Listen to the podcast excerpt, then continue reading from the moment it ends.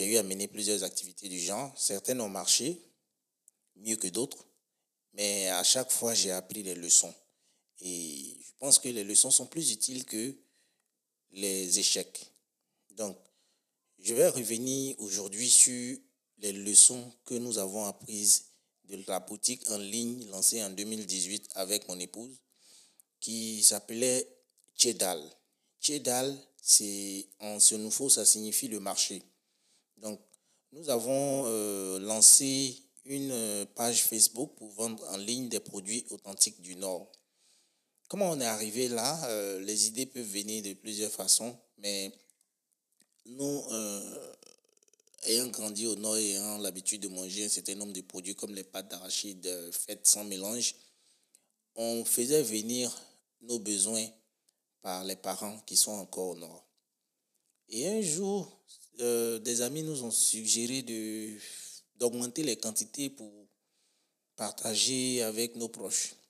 Donc, de fil en aiguille, le miel, le karité, la pâte d'arachide, la pâte de pistache, les pentades, des choses qu'on faisait venir, les gens ont dit, mais pourquoi ne pas mettre en place euh, une boutique en ligne pour commercialiser ces produits? Donc voilà comment l'idée a germé. On a discuté avec les gens et on s'est rendu compte que beaucoup de personnes étaient euh, gênées quand même à Abidjan par les mauvais comportements des commerçants qui mélangeaient les produits qu'ils vendaient. Donc il y a des gens qui vont brûler le miel alors que les gens ont besoin de miel pur. Des gens vont utiliser la pâte et pâte d'arachide mélangée avec du carton ou encore mélangée avec euh, de la farine. Donc, c'est des choses qui nous ont poussé à toujours faire venir ce que nos parents faisaient au Nord. Et de fil aiguille, on a créé la page, on a fait venir des stocks et on a lancé avec un, un budget initial de 200 000 francs. On a lancé la page. Donc, avant de rentrer dans les leçons, je donne un peu d'historique autour. Et on a lancé la page en novembre 2018 avec juste quelques références de la pâte d'arachide et des pentades et puis un peu de soumara si je ne me trompe pas.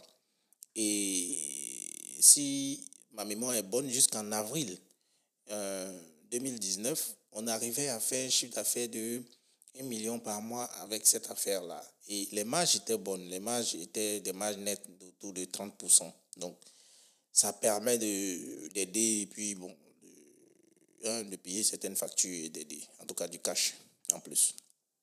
Et puis avec le temps, euh, les choses ont changé, on a arrêté, on est passé à autre chose. On est passé à autre chose parce que le marché est devenu comme une commodité. Il y a eu beaucoup de concurrents, mais nos responsabilités aussi en entreprise ont évolué. Donc le modèle ne pouvait pas fonctionner en se reposant uniquement sur nous. Donc il faut euh, trouver euh, d'autres solutions ou bien passer à autre chose. Donc voilà comment on a arrêté. Donc la première leçon que je veux partager avec ceux qui veulent entreprendre, qui veulent faire leur euh, activité annexe, je ne parle pas forcément de ceux qui, même de ceux qui veulent euh, en faire l'activité principale et laisser leur travail pour faire. Je parle des side hustle ou bien des activités euh, à côté, sur le côté, comme on le dit. Il faut bien choisir son marché ou sa niche. Bien souvent, l'on ne fait pas des évaluations de marché avant de se lancer. On se dit qu'il y aura des clients forcément pour acheter les produits qu'on veut vendre. C'est possible. Mais combien de clients vont acheter ce que nous avons offert dans la durée? Pouvons-nous avoir une affaire viable? Ou bien, on se lance dans une activité parce qu'on a vu des gens faire. Eh ben, nous ne sommes pas les autres.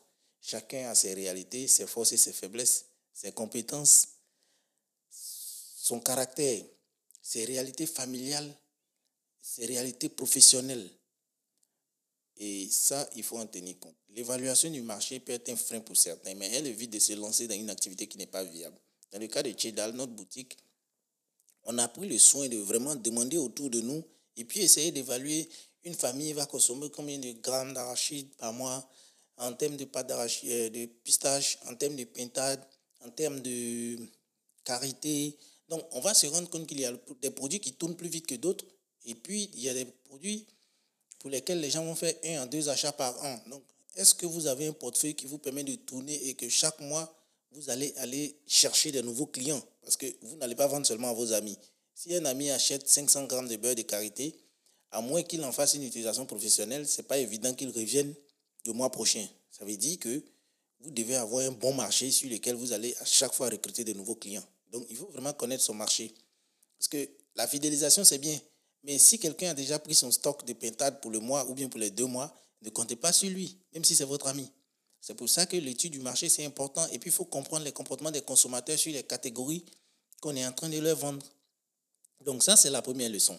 La deuxième leçon, je pense, elle est très importante. Il faut avoir des produits de qualité.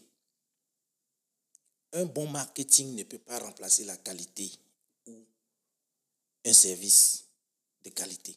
Votre produit doit simplement tenir sa promesse à chaque fois et avec tous les clients. En général, les petites unités qui produisent de façon artisanale, il y a un risque d'avoir des variations dans la qualité des produits entre euh, différents lots. Donc, si vous ne produisez pas vous-même, soyez exigeant avec vos fournisseurs. Contrôlez chaque lot qu'ils vous enverront. C'est important. Il faut le faire. Dans notre cas, nous avons parfois mis au début des lots entiers de pâte d'arachide, de beurre de qualité parce qu'ils ne correspondaient pas à nos standards de qualité et à ce que nos clients demandaient, à ce qu'on leur avait vendu. Nous avons toujours dit que nous, c'est la qualité. C'est le prix à payer pour fidéliser les clients et aussi éviter des bad buzz sur les réseaux sociaux qui peuvent rapidement vous tuer. La troisième leçon, c'est que les livreurs vont vous donner de l'hypertension artérielle. En Côte d'Ivoire, les livreurs sont comme des chauffeurs de taxi. Ils n'ont pas eu de formation spécifique à la gestion de la clientèle. Ils ne connaissent pas bien la ville d'Abidjan. Ça, je vous dis. En plus des problèmes d'adressage, beaucoup savent juste déplacer un engin. Ils ne connaissent pas le code de la route. Ils ne connaissent pas bien la ville. Ils ne connaissent pas les quartiers. Et pour le reste, ils se débrouillent. Donc, pour votre business en ligne, vous allez devoir composer avec les livreurs. Donc, il y a certaines boutiques qui vont acheter leur moto et embaucher un livreur. D'autres vont sous-traiter la livraison. Dans le premier cas, vous avez un meilleur contrôle sur l'employé, mais vous devrez investir une partie de votre capital dans l'achat d'une moto, payer un salaire, le carburant, les frais d'entretien. Dans le second cas, vous sous-traitez cette partie à quelqu'un et ça vous donne moins de flexibilité. Donc pour réduire les frustrations de vos clients du fait des livreurs, vous devez faire des étiquettes très détaillées quand il s'agit de produits physiques qu'on va livrer. Même si le livreur sait lire, vous devez aussi prendre le temps de discuter avec le livreur ou son employeur pour être clair sur vos exigences en termes de discours client et de la gestion des plaintes et des retours. Parce que la rencontre entre le livreur et votre client, c'est l'instant de vérité. Et le livreur, par une mauvaise attitude, peut détruire tout un discours, toute une promesse que vous avez faite sur laquelle votre entreprise est bâtie. Donc, ça, c'est un point important. Et je peux vous assurer que vous allez avoir de mauvaises expériences avec les livreurs qui vont parfois frustrer vos clients.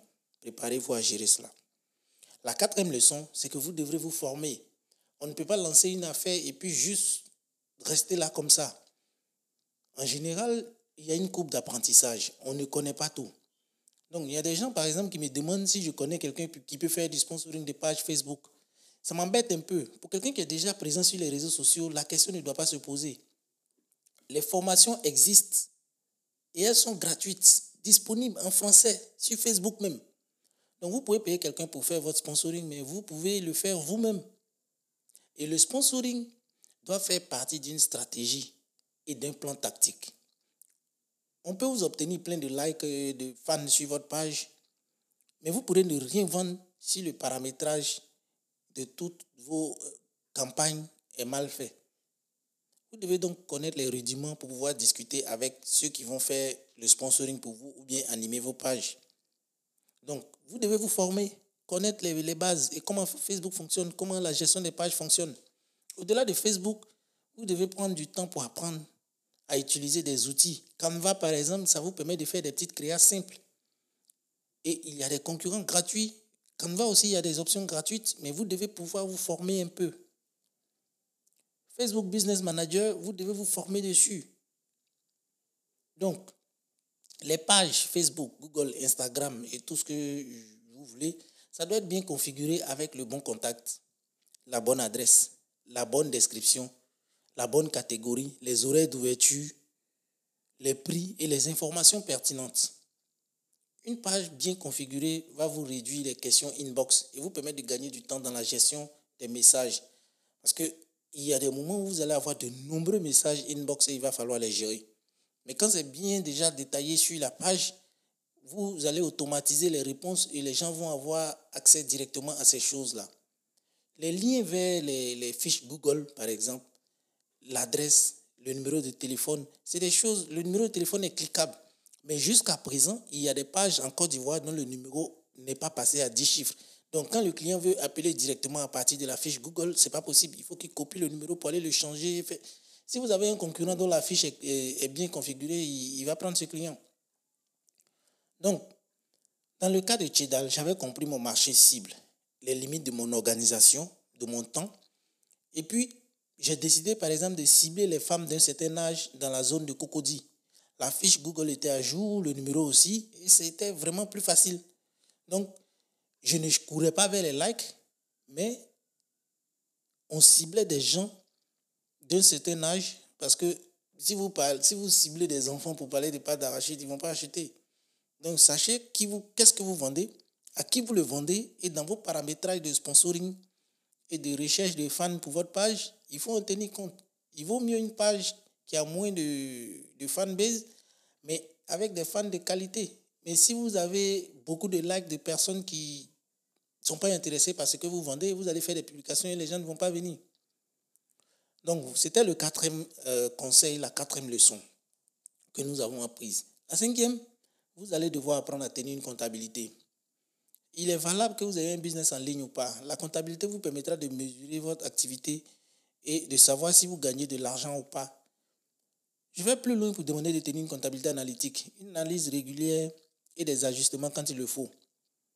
Je demandais à une amie combien elle faisait comme marge brute sur un produit, elle n'a pas pu me dire. Ensuite, en creusant, je me suis rendu compte que dans, ces, dans, l'évaluation de ses coûts, il y a des choses qu'elle ne prenait pas en compte. Donc, il faut vraiment dans cette rubrique faire des petits calculs utiles pour faire vos offres. Imaginez que vous offrez des produits qui coûtent 1000 francs hors livraison. Comment vont réagir les clients si vous leur demandez de payer 2000 francs pour la livraison? Ça, ça, ça revient. Donc, chez Tidal, on avait des produits qui coûtaient 500 francs et on a dû créer des packs pour éviter de fâcher les clients avec des frais de livraison. Sur certaines offres, vous devrez inclure la livraison dans vos prix et dire aux clients qu'elle est gratuite. Cela va vous demander quelques calculs pour utiliser le coût moyen de vos livraisons pour ne pas diluer vos marges. Il y a aussi des outils gratuits comme Loiverse ou bien Loiverse Back Office, dont euh, les versions gratuites sont assez outillées pour gérer une petite affaire. Ils vont vous permettre d'enregistrer vos ventes directement dans un système en ligne et de tirer des rapports de vente, même les marges et tout ça, le niveau de stock. C'est un bon début dans la tenue d'une comptabilité. Et il y a une version gratuite, il est disponible pour les tablettes et pour les, ordinateurs. Et la sixième leçon, c'est que le commerce en ligne il va vous rendre humble. La vente en ligne va vous enseigner l'humilité, sinon vous n'allez pas y faire long feu. Entre votre travail, la gestion des commandes, les paquets, les emballages, la livraison, une erreur s'est vite glissée dans une commande, sans oublier les clients oiseaux, comme on le dit à Abidjan. Ils sont nombreux, ils sont là pour tester votre patience. Ils vont vous pousser à bout sans jamais acheter. Ces situations vont vous conduire à développer votre calme, votre patience et surtout avaler votre fierté pour la continuité de votre activité. Si vous ne supportez pas cela, un jour vous allez vous réveiller avec un bad buzz et une activité qui va battre de l'aile. Nous avions par exemple un client sur Chedal qui nous écrivait tous les jours pour demander le prix de tous les articles et demander des remises sur des packs. Et puis il n'achète jamais. Qu'est-ce qu'on fait? C'est des questions. Un jour, le livreur a cassé les pots de pistache d'une cliente qui était dans l'urgence pour un repas de fête.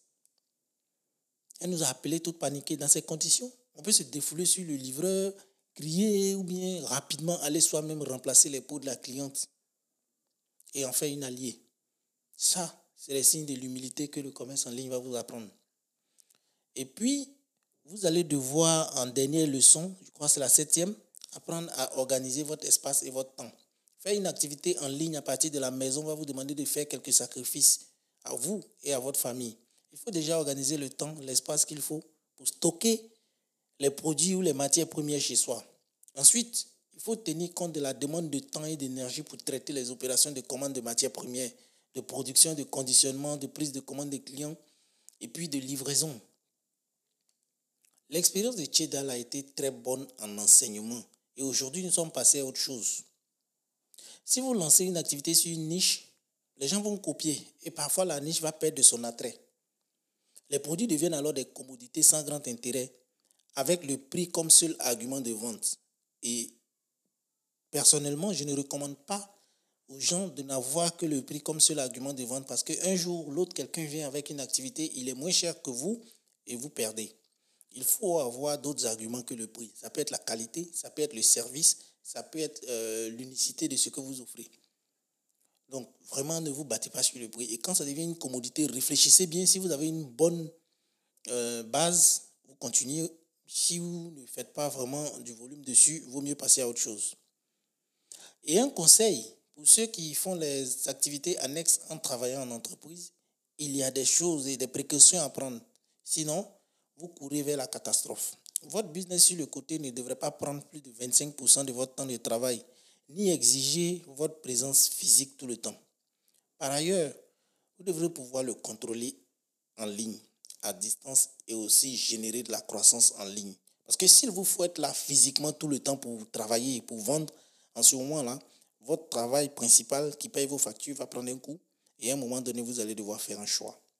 Donc voilà un peu les sept leçons et plus que j'ai retenu de l'activité Chidal et que je voulais partager avec vous.